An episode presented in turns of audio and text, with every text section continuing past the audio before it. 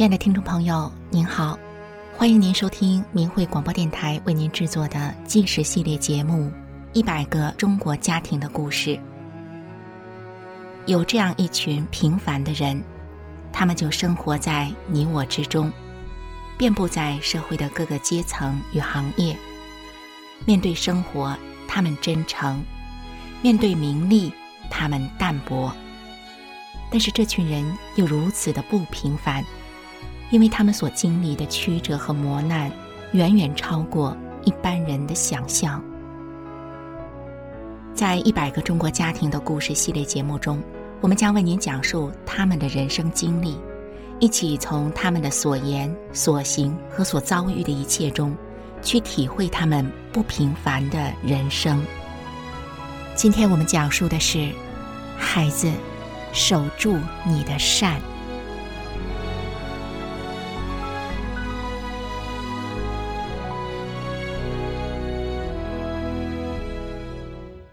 在黑龙江牡丹江市的西海林铁路农场三十八栋楼里，有个小家庭，里面住着一对年轻夫妇以及他们的独生女儿。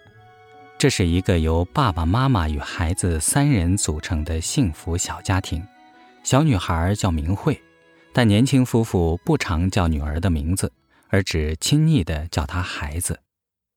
在这家的屋里，有个用布帘隔出的小空间，里面有一张小书桌。一张小椅子，还有一盏小台灯，这是给孩子小明慧读书画画的地方。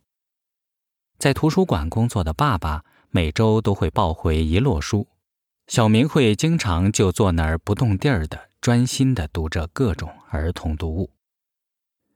小明慧姓于，爸爸叫于宗海，他在图书馆做美工设计，是个颇有艺术气质的画家。尤其是写的一手好书法。曾经有一位书法家在看过于宗海给单位写的对联后，惊讶地对人说道：“没想到在牡丹江居然有这样的高人啊！”后来，这名书法家在这对联前流连忘返。于宗海这人既有才又幽默，只要见到女儿，他就来情调了，孩子。于宗海真爱地叫着小明慧，然后他一会儿讲故事，一会儿教画画，吃饭了拿个筷子也学音乐家当指挥，父女间自小亲密，舐犊情深。小明慧的妈妈王梅红有双非常漂亮的眼睛，她是牡丹江地质勘察所的高级工程师。小明慧记得，每当妈妈看她时，眼睛里就会泛起一种特殊的光泽。每天早晨，明慧都随着妈妈出门上幼儿园。妈妈的自行车前面有个小座椅，那就是明慧的宝座。早上她坐上宝座出门，晚上她又坐上宝座随妈妈回家。北方的冬天很冷，出门前妈妈总给小明慧。里三层外三层的穿好衣服，然后妈妈又用她那双纤细的手给明慧戴好帽子，然后再给明慧围上围巾，最后还要给小明慧戴好小手套。妈妈每天都这般一样不落的细心的照顾着小明慧。那时晚上睡前在小明慧耳边回旋着的是莫扎特的小夜曲。而当清晨醒来时，他听到的则是悦耳的法轮大法的练功音乐。明慧的爸妈都是单位的工作模范，上学了的明慧在学校里也是模范。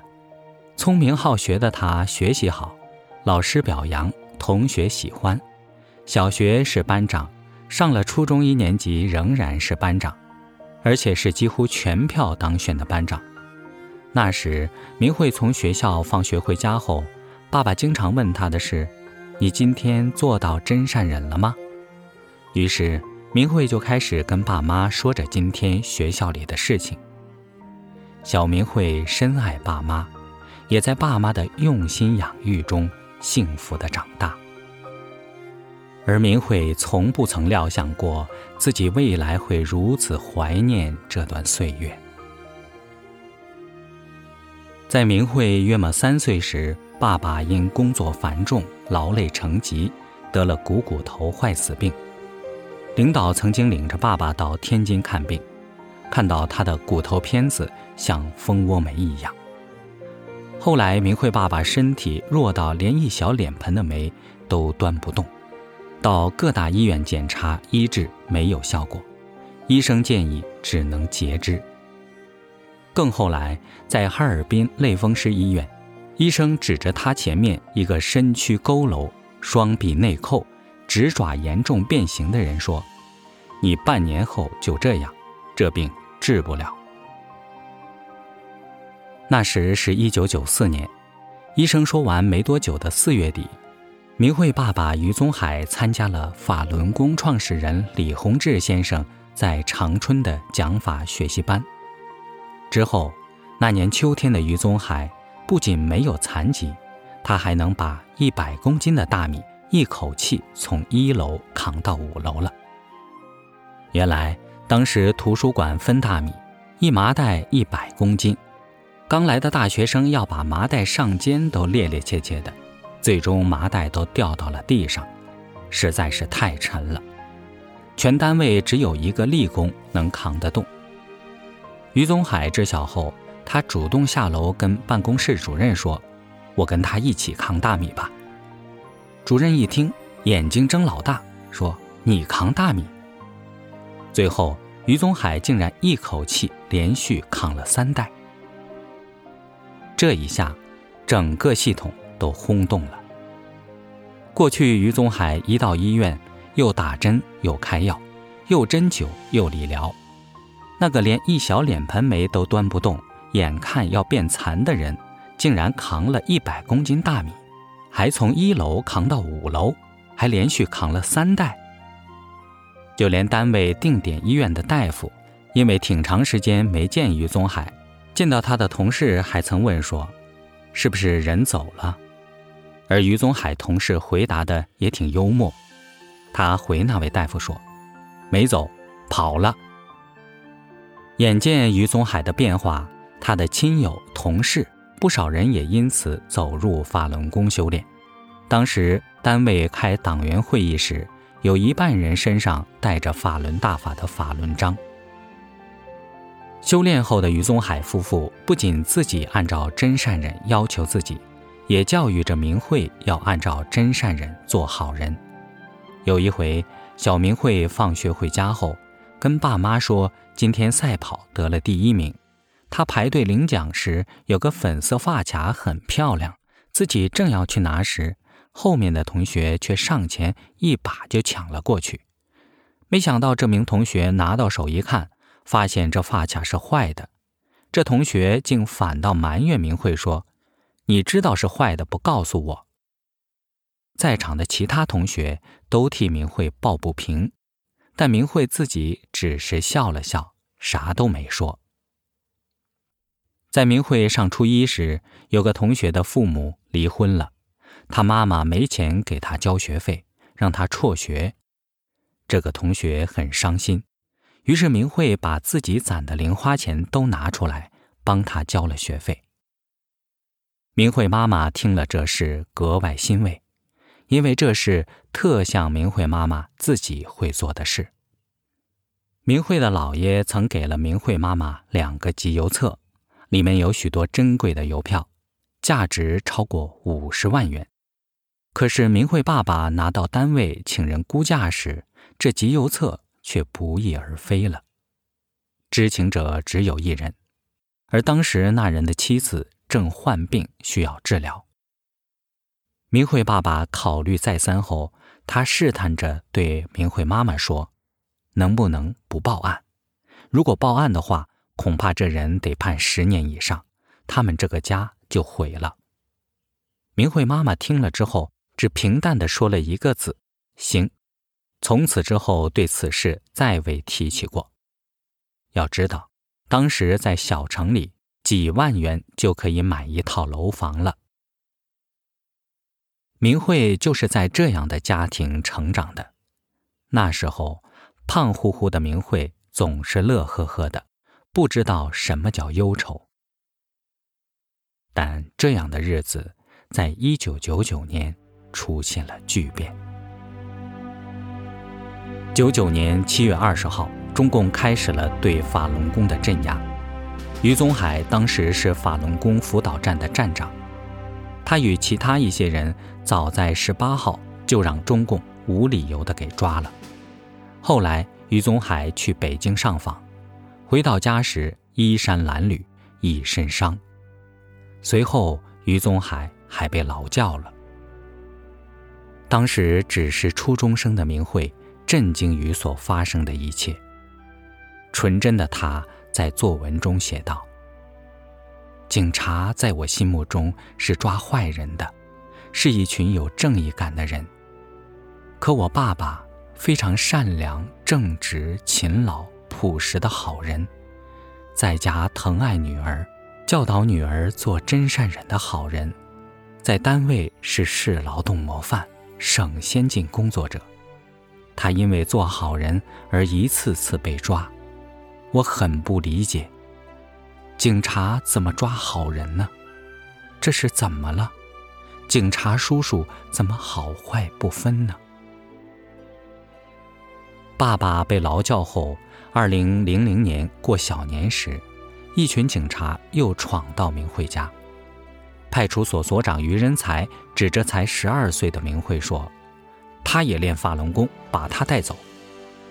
于是，明慧和妈妈一起被绑架进了洗脑班，小明慧成了被关在洗脑班里年龄最小的囚徒。所谓洗脑班，就是不用任何法律程序、不拘手段，强制洗脑、转化法轮功学员放弃修炼的黑监狱。小明慧。这个老师心目中的好学生，同学心里的好班长，在洗脑班里遭受威胁、恐吓、侮辱，幼小的心灵受到巨大的伤害。他被释放后，所长于仁才还到家里逼小明慧交出洗脑班的费用九百元。独自在家不知所措的明慧。从妈妈留下的一点生活费中拿给他三百元。派出所所长扬长而去后，明慧就自己一人在家中担忧害怕的过活。后来，明慧爸妈陆续被放了回家，他们一家又团圆了。但是，团聚的岁月为时甚短。当年的九月。警察又要绑架明慧爸爸，为了躲避警察，于宗海被迫流离失所。找不到明慧爸爸，警察就经常到家里骚扰明慧母女，甚至还抄家。隔年，二零零一年六月，警察甚至到妈妈单位把明慧妈妈也绑架走了。警察扬言说，等什么时候抓到爸爸于宗海了，才放妈妈回家。如此一来，整个家又只剩明慧一人了。然而，这时警察竟然仍连初中生明慧都不放过。他们三番两次的在三更半夜时去砸门，这把明慧给吓坏了，家里实在住不下去了。然而，除了妈妈，明慧的大姑、二姑还有表姐。同样也因为修炼法轮功，这时也都被非法关押了，而姥姥又患重病，无奈之下，明慧只得一个人租住在一个很偏僻、价格最低的小旅店里。这间小旅店很简陋，门也不结实，店里住的还多是一些光棍汉。店老板生怕明慧这样一位小姑娘。被这些人给糟蹋了，他就费尽周折的找，恰好找到明慧刚被释放的姑姑，方把明慧给接回了家。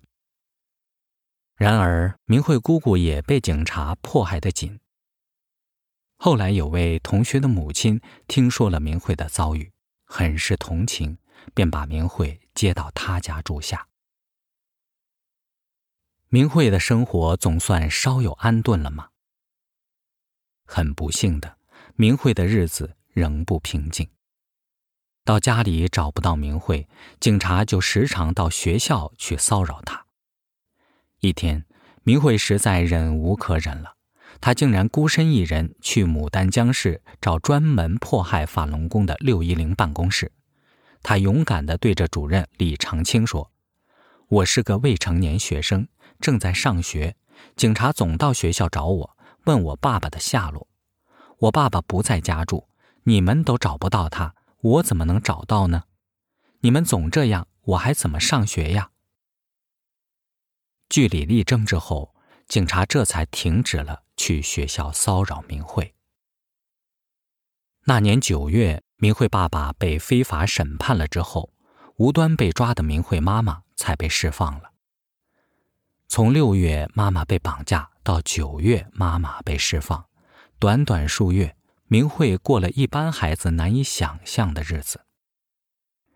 学校老师找到刚被释放的明慧妈妈，焦急地说：“明慧的学习成绩下降太大了，以前成绩都在全学年前十名，现在排到了七十多名，得想想办法呀。”妈妈王梅红才得以知道明慧这段时间的遭遇，于是他们搬了家，并让明慧转了学校，还帮明慧改了名字，才暂时避开六一零和警察的骚扰。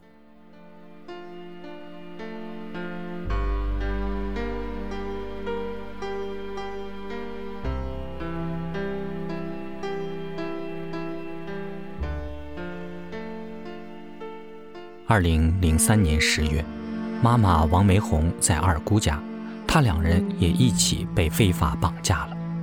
自此，明慧就成了不是孤儿的孤儿。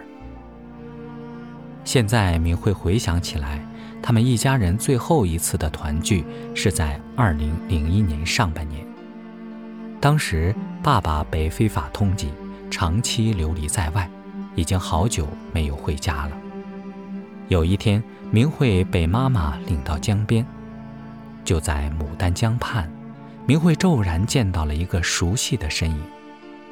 她高兴地扑了过去，她拉住爸爸的手，把脸紧紧贴在爸爸身上。而这一天，也成了明慧多少年来不断追忆的幸福记忆。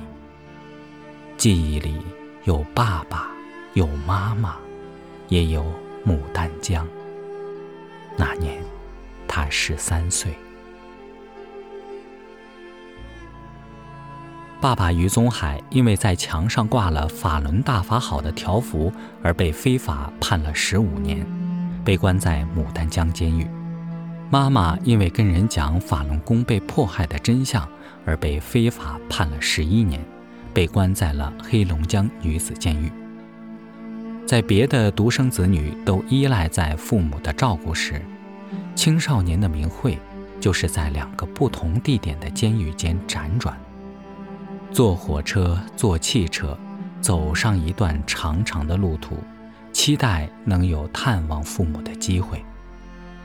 然而，监狱却经常因为明慧父母坚持修炼法轮功不转化，而拒绝让明慧接见。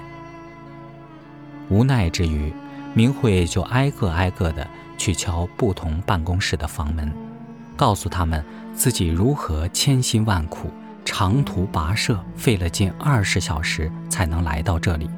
他是多么想会见被关押在这里久未见面的父母。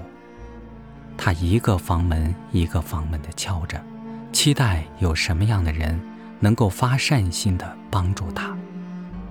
偶尔。他会遇到这样善心的人，但大多数时，他总是满怀希望而来，再啜泣着离去。一次，明慧在牡丹江监狱的接见室，从早等到晚上，整整一天，监狱也不让爸爸出来接见。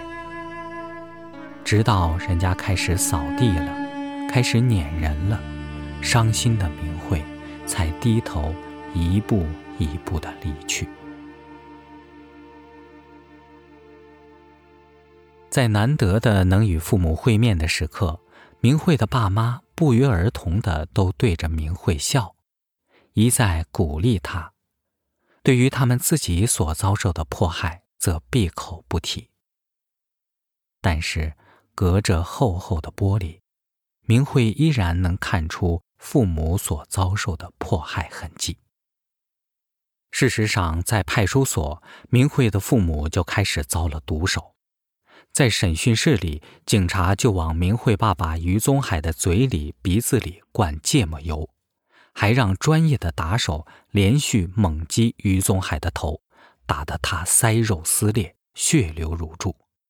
他们甚至把一公升装满水的大雪碧瓶包上了毛巾，然后抡圆了往于宗海的头顶砸。这样砸会没外伤，但人不只会被砸晕，脖子还会被击入胸腔。警察再把人的脖子拔出来，转脖子。他们把这种酷刑起了名叫“砸大夯”。不仅遭受了砸大夯的酷刑，爸爸于宗海还曾双脚面被铁环扣住，然后双手被反扣背后。再以三根铁条紧紧卡住前胸，他这样被锁在铁椅子上九天八夜。一个有才华的艺术家，从那时候开始被这样折磨的人都变了形。而妈妈王梅红，她被绑架时也遭到多名男警围殴，把她从七楼拖拽到一楼，硬生生将她拖上车。再拽着他的头发从车里拖到二楼，他的脸被打肿了，衣服被拽坏了。国保大队的人轮流逼供，不让睡觉。作为高级工程师的妈妈王梅红，当时也被锁在铁椅子上三天三夜，脚全肿了。爸爸于宗海在牡丹江监狱遭受到一级严管。因为不放弃信仰，他多次被电击、被棒打，在零下十几度，监狱让人按住水管直刺于宗海的鼻孔，让他差点窒息而死。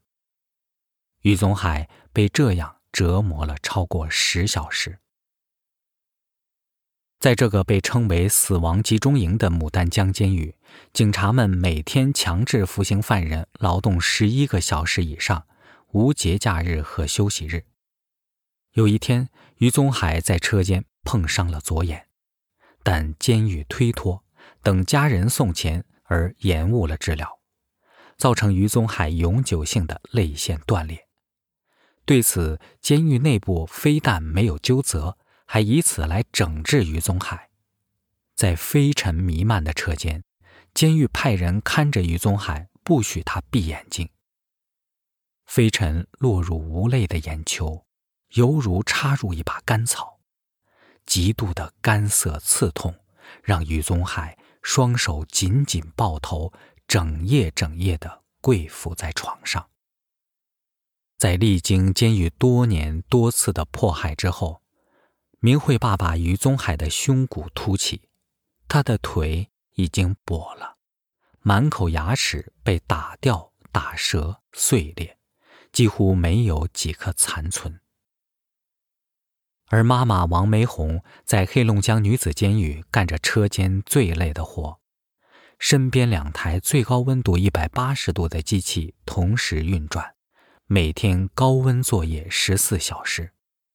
温婉贤淑、方当四十出头的王梅红，她的黑发很快变白了。听众朋友。中共对法轮功的迫害，不仅直接伤害了法轮功学员，对他们周遭的亲友也造成莫大的伤害。明慧的爷爷于宗海的父亲，一个身强力壮的老人，就因为眼睁睁看着自己的儿子、媳妇与两个女儿接连遭受迫害，他在日复一日的惊吓、担忧与悲伤中离世。那么明慧呢？从一个幸福的家庭到如今，小小年纪的她又该如何承受与面对？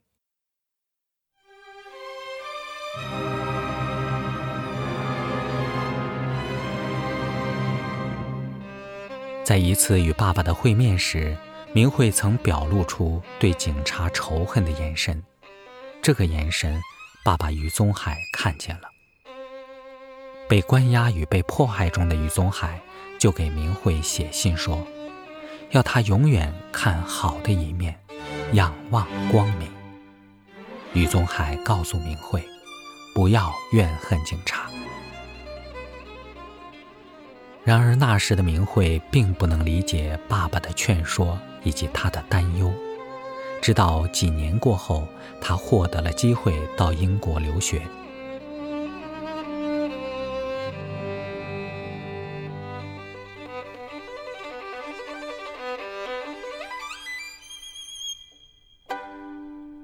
二零一零年，在大学学习设计专业的明慧被学校层层选中，派往海外深造。她来到英国剑桥艺术学院时装设计系学习。父母依然被关押在监狱里。来到英国的夜里，明慧经常会难过的忍不住哭出声来。孤身在异乡，爸爸的信是明慧唯一的安慰。他把爸爸的信全都带在身边，但是他却不太敢多看，好像是如果他看多了，这些信就会莫名的消失了一般，非得到他难挨的紧，实在是很不开心的时候，他才会把爸爸的信拿出来读一读，然后他的心情就会好上一些。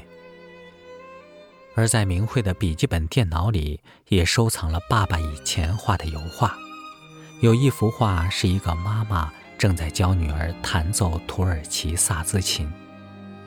画里母女两人微低着头，妈妈一手扶着琴颈，一手握着女儿的小手，拨弄着琴弦。小女孩则依偎在妈妈的怀里，一样的棕褐发色。妈妈温柔地教着，而小女孩则认真专心地学着。明慧看着爸爸的这幅油画，不免想起自己小时候。那时候，在布帘隔出的那个小天地里，那里有小桌，有小椅，还有爸爸教着小明慧画画与写字。有一天，真善忍国际美展来到了剑桥，明慧去观赏了。这个美展集合了法轮功学员的创作，透过艺术家的笔触传递善念和希望。明慧在美展中深感震撼，其中最使她感到共鸣的是一幅叫《无家可归》的画。这幅油画里，一个放学回家的小女孩，却发现贴着真善忍的家门给封条查封了。这小女孩一下子无家可归了。画里的小女孩眼神流露着不解，她不了解怎么会发生这样的事。在她纯真稚气的脸上，还有着一串巨大而透明的泪珠。从小跟着父母修炼法轮功，幸福长大的明慧，认识许多其他幸福的小弟子。自1999年后，明慧这些小伙伴，许多人都跟他一样，都经历了无家可归。明慧看着这幅无家可归，想起了自己，想起了这些小伙伴们。他仍然能够清晰感受到。那张小脸庞上曾经有过的泪珠，他仍然清晰地记得挂着泪珠的脸庞下，依然是小孩的一副什么都不懂、很单纯的那个孩子的模样。那时，明慧与他的小伙伴们都不知道，其实他们的人生已经是天翻地覆的变化了，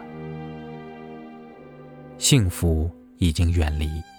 不可想象的迫害正在发生。在爸爸被关押了八年的时候，明慧对人生有了心灰意冷的感觉。那些明慧曾经非常熟悉的父亲的同事，那些叔伯阿姨，许多人也因为修炼法轮功而被非法关押，甚至有人被迫害死了。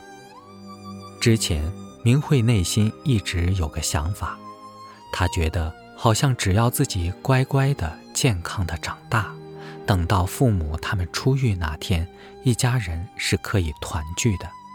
等他们出来以后，明慧是可以照顾他们的。然而现在，明慧不知道爸爸妈妈能不能活着出狱，他们一家还能团圆吗？沉重的忧虑让明慧感到迷失。为什么本该主持正义的人却是行凶的恶徒？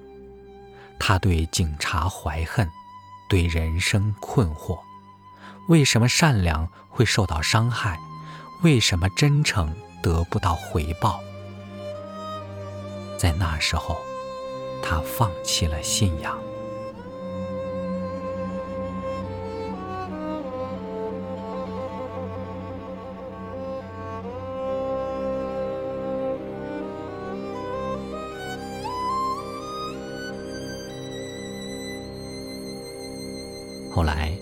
明慧观赏了享誉国际的神韵艺术团演出，演出中有两首声乐演唱，里面有一句歌词：“守住你的善。”听到这句歌词，刹那就触动了明慧的内心。原来，这就是他已经失去的。他想起爸爸告诉自己说的：“你从栏杆里面向外看。”有人看到地上的泥潭，有人看到天上的星光。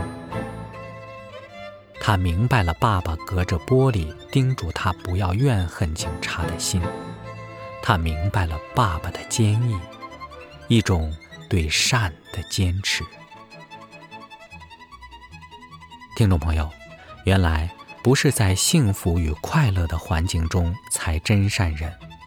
如果一个人，不论在什么情况下，在艰难的痛苦中仍能坚守着真善忍，这样的生命更是可贵。明慧又重新真正地理解了自己的父母，她重新理解了小时候放学时爸妈问起她的那些话语，她又重拾起了信仰，再度以真善人来要求自己。在英国自由的环境中，明慧更多、更深入地了解到父母真实的境遇，明白了爸妈在那个严酷环境中是怎样实践自己的信仰。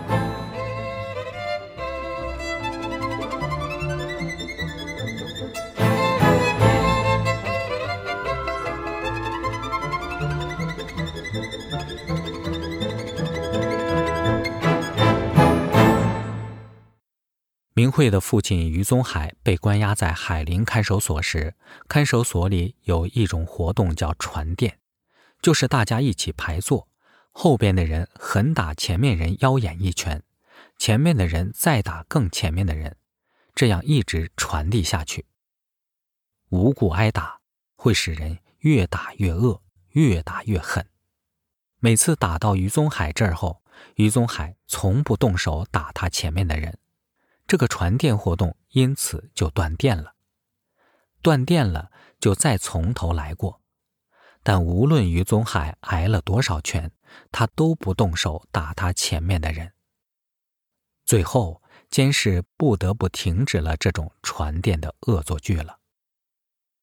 余宗海在劳教所时，劳教所为了让人少吃，架在火上的粥是滚烫的，有一碗咸菜就直接摔在桌上。让抢得着的人吃，抢不着的人没得吃。在生存和安全都无法保证的情况下，为了一块发酸的发糕，人可能会趴在地上像条狗一样。而劳教所里的余宗海总是排在最后一个，他不跟任何人抢，所以常常既喝不了粥，也吃不着菜。当被关在监狱里时，对犯人来说，能舔上一口白糖都是一种奢侈。每次于宗海用他被监狱克扣剩下的极少的钱买东西时，除了买给他自己，对于没人照顾的犯人也是相同的一份。一个没钱却得了胃癌的犯人，于宗海还把自己仅有的半袋白糖也给了他。在中共的看守所、劳教所与监狱里，只有法轮功学员会把仅有的好一点的食物分给无人照顾的人，因此也有不少良知尚存的犯人、警察被唤醒心中的善良，暗中保护、帮助法轮功学员。监狱几次要开批斗会批斗于宗海，都因为无人发言而不了了之。因为于宗海坚持信仰、修炼真善忍，他成了监狱的难题。有一次，监狱派了一个叫杨庆华的犯人来解决于宗海。杨庆华是怎样的人？他是肇东市的黑道大哥，是集训监区里的犯人总管。平时囚服外披着黑大衣。面容冷峻，他后边跟着好几个人，有捧茶壶的，有抱猫的，有搭着衣服的。他人到哪都带来一股说不出的压力，只要他一进屋，屋里的人就不敢大喘气。而这时的杨庆华正要从死刑缓两年执行变成无期徒刑的档口，急需立功的他被监狱选中了。杨庆华先给于宗海传信约见，然后一见面，他就对于宗海直白的挑明的说了：“法轮，领导今天把任务交给我了，交给我，我就得完成任务。你怎么想，干什么的我不管，耽误我改造不行，挡我的道不行。今天你不写四书，就叫你站着进来，躺着出去。”说这些话时，杨庆华脸肉横起，眼露凶光，然后戴上了一副白手套，准备动手。瘦弱的于宗海开口了，他平静地说道：“古代道直讲先入后出，均分。自古道义有道。胡耀邦算大领导了。回忆录讲一生最后悔的事。”明知彭德怀被冤枉，却举手同意处理他。人做昧良心的事，良心会永远受谴责的。我一身绝症，活不起的人，大法师父没要我一分钱，治好了。我画画干私活，都用单位的东西。练法轮功以后，我算了算，占多少便宜。买了东西放回到单位，没有人告诉我这么做，我也没告诉任何人。部门买东西，我一个人，人家问发票开多少，我说我练法轮功，实写实报。是师傅教会我如何做一个好人。我姐叫于贞杰，是检察院会计，转正考试都让抄。我姐不抄，我们是修真的。最后检察院一把手听说了，找到我姐说：“现在社会还有你这样的人，检察院用一个人都用你。”说完之后，于宗海反问杨庆华：“如果你是我，会不会丧良心骂自己的师傅？”杨庆华没说话。于宗海接着说。今天你打死我，我毫不怨你。从被抓进来那天起，我就没打算活着出去。四书我不会写，我没给自己安排后路。这个黑道汉子从傲慢到惊讶，从强横到感动。最后，杨庆华对于宗海说：“法轮，人就该这么做。”还有个绥芬河的黑道老大，是六监区的犯人总管。他跟于宗海学写字，练了一手好字，人也变得温和善良，敢于主持公道。把他在的监区管理成全监狱最文明的监区，犯人称他为“仁义大哥”。于宗海在看守所时，曾遇到一名被判死刑、一个连杀五人的杀人魔王，于宗海和他铺挨铺。这个杀人魔王原本是个本分的农民，因为被欺凌，就以恶制恶。于宗海给他讲做人的道理。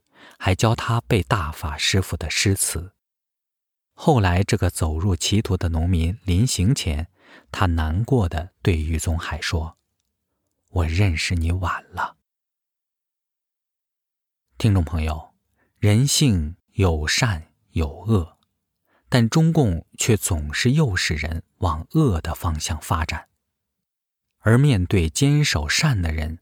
中共却又费尽手段与酷刑，要强迫他们放弃。这一切或许是现代社会里诡异至极的现象吧。来到海外的明慧，她更认识了自己爸妈的高贵。高贵的灵魂更不应该遭受迫害。从二零一一年起，明慧开始在英国通过各种方式积极营救父母。她随着真善忍美展的巡回，去了英国不同的大城市。她在美展的开幕式上讲述自己父母，特别是生命处于危险之中，身为艺术家的父亲的被迫害情况。每次发言最后，明慧都这样真诚而笃定地总结说。我为坚守真善忍信仰的父母感到骄傲，他们是遵照真善忍原则生活的诚实勇敢的人。面对酷刑和被迫害致死，他们没有放弃信仰。他们这样做，给整个世界树立了做人的榜样。听众朋友，明慧的爸爸于宗海曾隔着铁窗对面临高考的明慧愧疚地说。孩子，爸爸什么也没帮到你。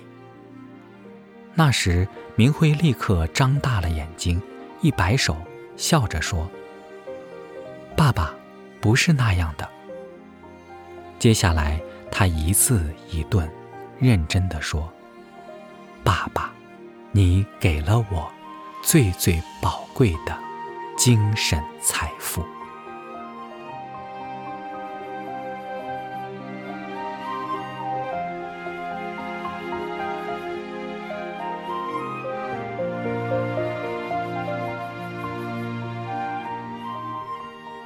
于宗海在二零一六年终于活着走出了牡丹江监狱大门，妈妈王玫红则早爸爸两年走出监狱，但他们都仍受到中共持续的骚扰与监视，他们一家三口迄今仍未团聚，甚至王梅红在二零二零年底再遭绑架关押。虽然明慧与爸爸妈妈依旧天涯相隔，但无论是在牡丹江畔，或是泰晤士河岸，他们都在真善忍中紧紧相连。